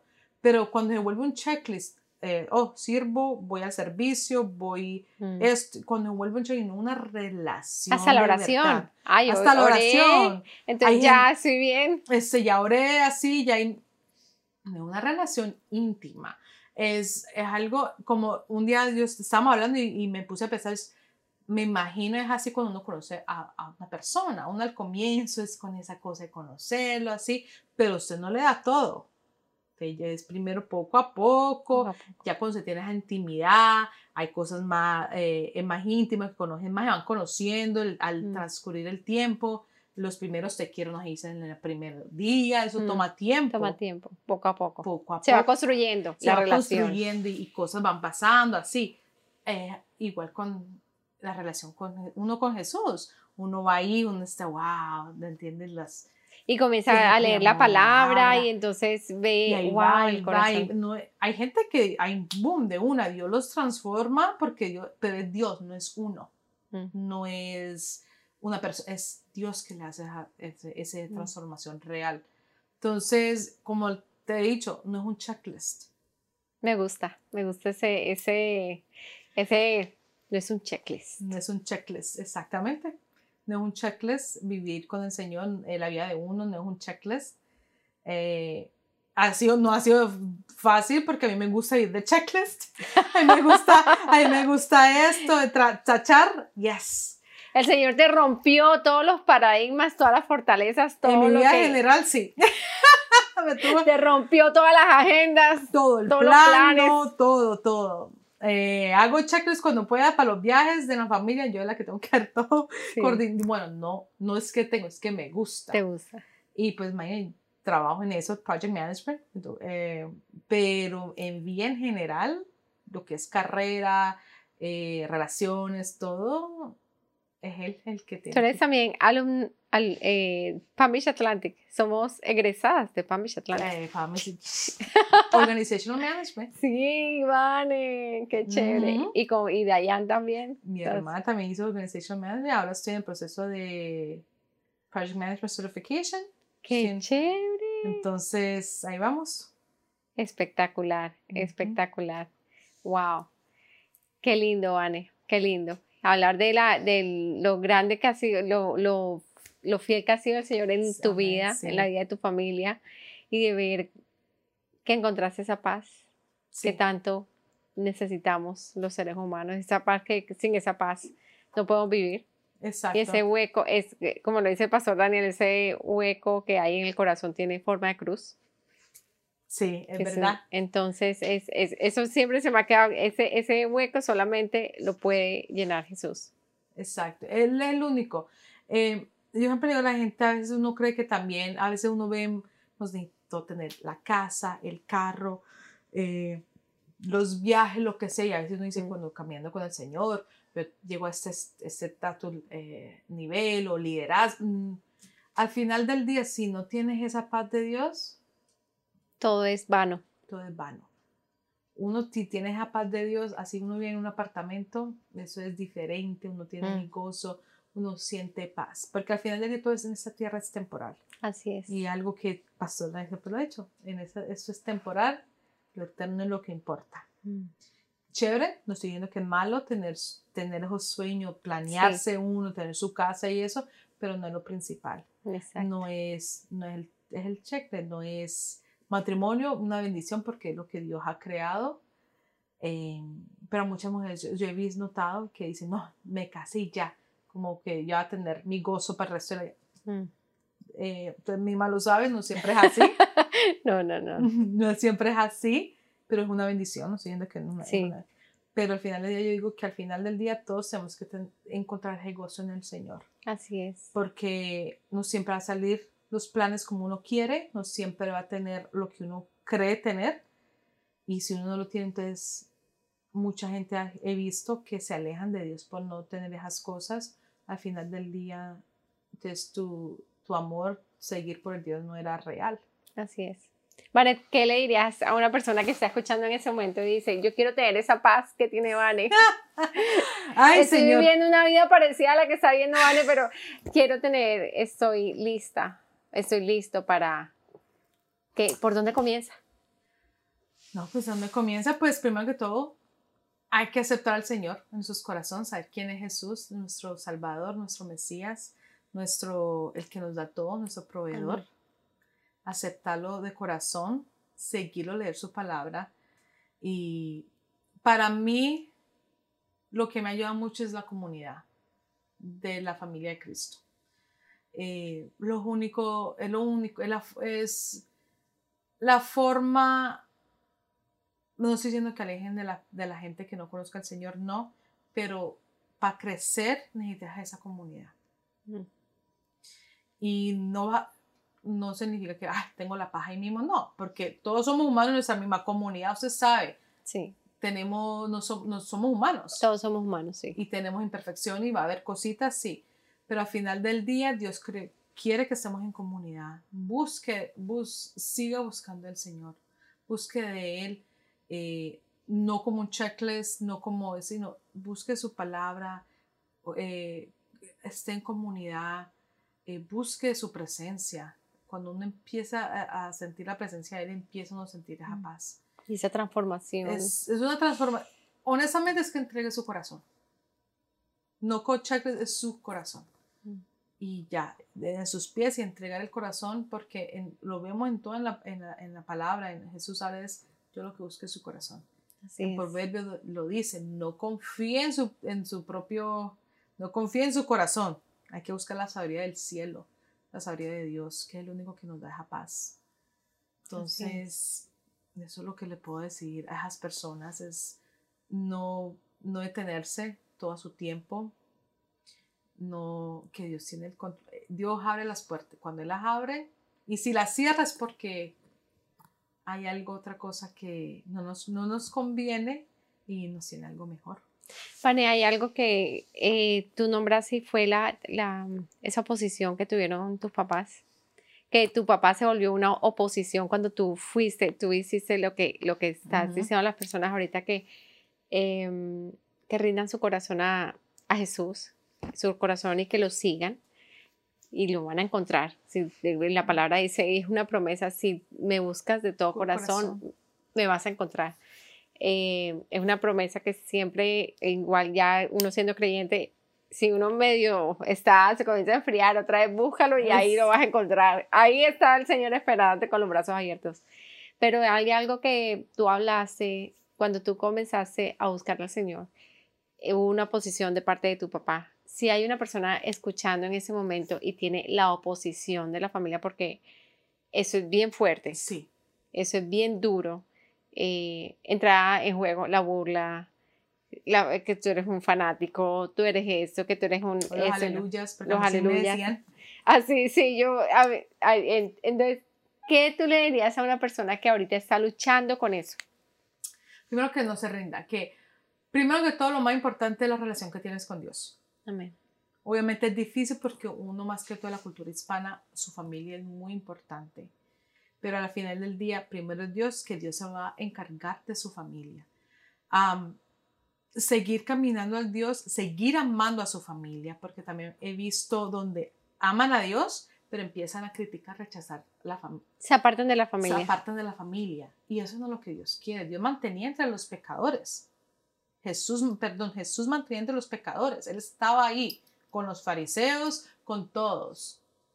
¿Me entiende? Entonces, yo tengo familia que hay cosas que no estoy de acuerdo, pues yo los amo, yo los quiero, yo sigo. ¿Qué, ¿Cuál es mi trabajo como, creyente? Tú estás presente Estoy ahí. presente ahí. ¿Qué es mi trabajo como creyente? Es amarlos. Amarlos. Mi trabajo no es de juzgarlos. Así es es de amarlos y mostrar el amor de Dios a través, que Dios me utiliza a través de mí. Yo en, mi caso no le eché palabra Biblia a mi papá. Yo, y eso fue algo que me quedó aterrada y yo no le eché, no le criticaba. Me quedaba era, Señor, que está en control. Ya cuando si tenía que hablar, obviamente, pero no siempre estar ahí, sino es amarlos Así fue que Dios tocó a, los a todo el mundo, era mostrándole el amor, y el perdón.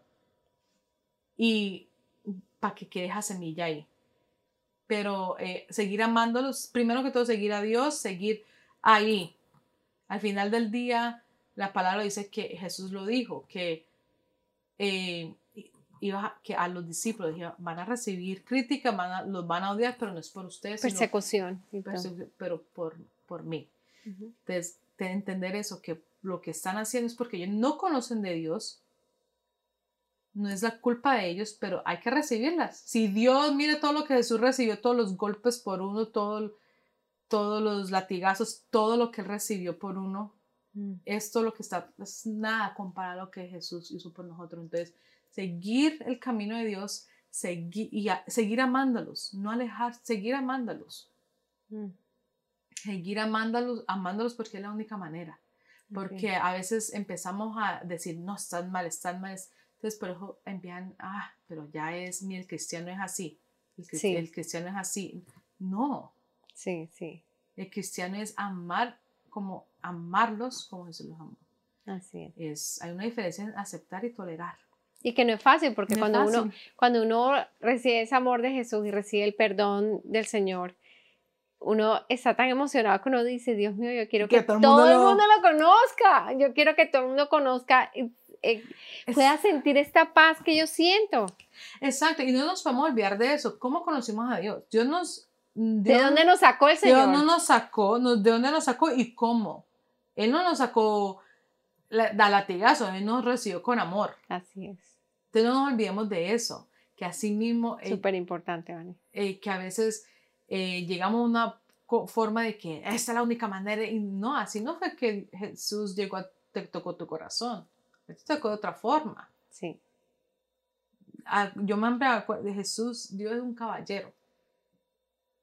Él está ahí esperando. A veces hay cosas, obviamente, que estamos en una situación y nos, nos, toca que jalar, pero no todo el mundo es así. Entonces, es eh, uno de los mandamientos de Jesús es eso, es amar amar no unos a los otros, mandar amar a tu, a tu neighbor, perdonarlo así como yo te perdoné. Así es. Es uno de los mandamientos más importantes que Jesús le dice a sus discípulos. Entonces, a veces yo digo que es muy importante conocer la palabra y, es muy importante leer la palabra y conocer porque Dios dice la palabra. Pero no olvidemos que al final del día, sí es la palabra, pero lo, más importante que Jesús es que, es que amemos a las personas. Y practicar la palabra. Y practicarla. No es conocerla, es practicarla. Practicarla. Mm, es práctica. Que por donde uno se mete es el amor de Dios, el amor de Dios, de Dios. Y la confrontación. Dios nos corrige, obviamente, no diciendo que, ay, amarlo y aceptar, y yo empiezo a corregir. Y yo a veces tengo, a veces me pregunto, si a mí me pregunta qué opino de eso, yo te lo voy a decir con la palabra, pero no te lo voy a decir ahí mismo si me preguntas, pero yo voy a amarte. Sí. Yo no soy perfecta, tengo mis errores, yo tengo mis cosas y Dios está trabajando conmigo y Dios me ama. Y así me ama, así como soy. Obviamente, uno al tiempo, Dios también tiene que decir, no, que yo te amo y todo, pero eh, ya es hora que, que pare y que, que cambie, ¿no? Sí. Y uno lo ve en los frutos también. Cuando hay cambios, uno cuando sigue al Señor empieza a ver los frutos ahí. Y comienzan a ver ese, esos sentimientos de compasión. Exacto. El Señor le transforma uno tanto el corazón y lo que tú hablabas, nunca me imaginé que iba a mm, tener compasión por una niña si yo no he pasado por eso. Exacto. Como el Señor me llama y me a compasión, a que vaya y sirva y, les enseñe y que las les muestre el amor del Señor. Y, y, en ese, y hasta en ese proceso para mí fue de, también Dios me enseñó mucho porque yo uno coge esa rabia, ese odio por esas personas que la están vendiendo o por esos que la están comprando. Mm. Uno coge esa cosa de que... Esa indignación. Esa indignación de... Y, y yo me digo, cuidado, no vayas, a, no vayas a odiar a esas personas también, que acuérdate eh, cuando él fue crucificado a los romanos, que uno dice, yo odio a soldados, ¿me entiendes? Pero Dios al final del día los amó también y murió también. por ellos. Entonces, el Señor también está enseñando a orar por ellos también, que una forma Dios los tiene que cambiar. Y cuando estuve en Tailandia en misión, eso fue difícil porque lo que uno ve allá, como es más libre allá en eso.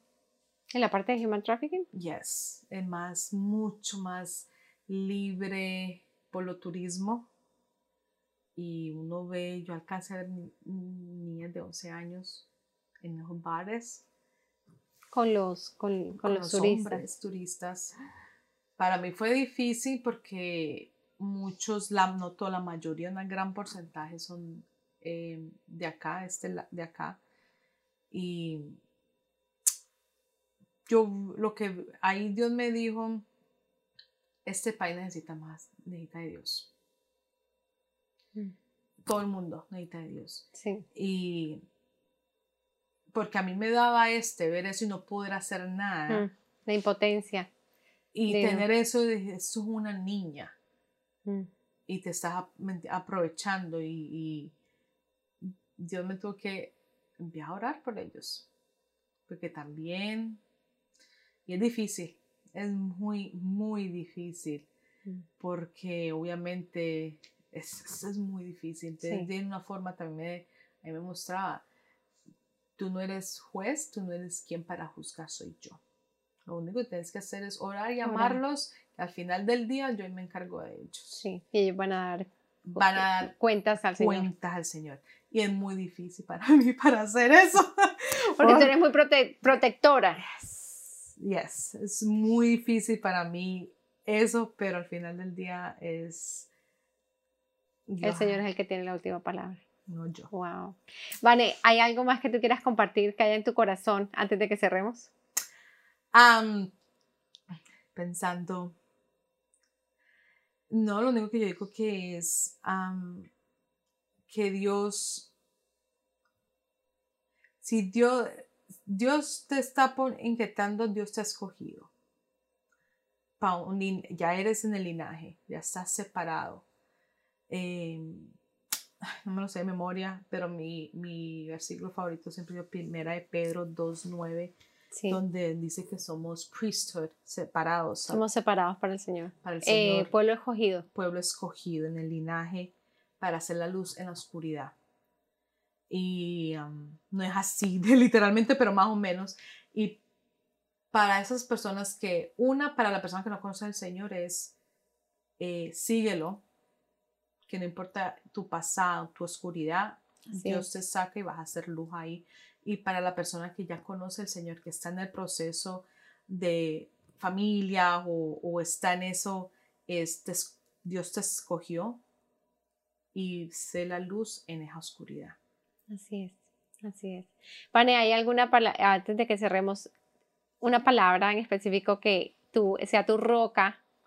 Tu, eh, deben haber muchas palabras, muchos versos, eh, versículos bíblicos que son tu roca, pero el que es el motor diario que te levantas con esa palabra y hace eco constantemente en tu corazón. ¿Qué, qué, em, qué palabra, qué palabra? Que te acuerdas así como te digo, no me, es que mi mente está con inglés y en español. no te preocupes, dímela en inglés y yo te la traduzco. No, eh, yo tengo, pues yo dos, una la primera de Pedro, la primera 2.9, que siempre es, que estoy escogida y separada en el linaje de Él. Amén. Y que en, en toda esa oscuridad ser la luz. Y otra que a veces me lleva mucho en comisiones o en Éxodos, la historia de las ah, midwives, las parteras, donde no se habla mucho de ellas, no tienen ni nombre, pero las menciona en la Biblia, fueron que a través, cuando ellas vivían, eh, King eh, Herodes en ese tiempo, le había dicho a ellas, em, en la historia que me, siempre me motiva es, le había dicho a ellas que se aseguraran que todo niño hebreo los matara. Pero ellas por la comisión con Dios, ah, y ellas también en la ciudad, en la cultura que está diciendo eso, ellas prefirieron hacerle caso a Dios y ellas no le hicieron caso a Herodes, le hicieron caso a Dios y dejaron que todos los niños hebreos nacieron, nacieran. Y por a causa de eso, eh, por, por eso Dios las bendició y por esa obediencia fue que creció la, la, la nación escogida, de los hebreos, que no murió. Entonces, y Dios las bendició por eso y las protegió. Sí. Entonces, lo que yo digo, lo que me ayuda es a través en este mundo que estamos viendo de patas arriba, que nos está diciendo hagamos lo contrario de Dios, es uno le hace caso a Dios y Dios nos protege y nos bendice. Así es. Y es para algo, perdón, así no sea para nosotros mismos, pero es algo que Dios tiene un plan. Entonces, en este mundo que nos está diciendo haga esto, tenemos que hacer lo que Dios nos está pidiendo que haga. Así es. Así es. Qué lindo, Vane. Muchas gracias por estar aquí. No, gracias por tenerme. No, que palabras de sabiduría. Estoy aquí inspirada. Muchas gracias, de verdad. Ay, gracias, Espero que, que de pronto cojas sus maletas y regreses. Ay, vamos, uno nunca sabe. Uno nunca sabe Ay, que nunca sabe está viendo en Jack, Jacksonville. ¿A cuántas horas? A cuatro horas. ¿Y cuándo regresas? Cuando regreso, que otra vez de ¿Te vas para, para Jacksonville la próxima semana. Ay, vale. ¿Y cuándo regresas otra vez? Tal vez para Thanksgiving. De pronto con las maletas. tu mamá, oye, tu mamá ya tiene, vale, te vamos a recoger no, los tres. No, sí, no, ya está haciendo ya ese plan. Ay, tan linda. Bueno, muchas gracias y bueno, eh, a todos esperamos que este programa haya sido de mucha bendición para ustedes. Recuerda que esta historia de fe está disponible en nuestras plataformas de YouTube, Spotify, iTunes, Google Podcast, entre otras plataformas. Comenta, comparte, dale me gusta, hazle clic en la campana de notificaciones para que estés al día con nuestras últimas publicaciones. Nos vemos en la próxima. Chao. Chao.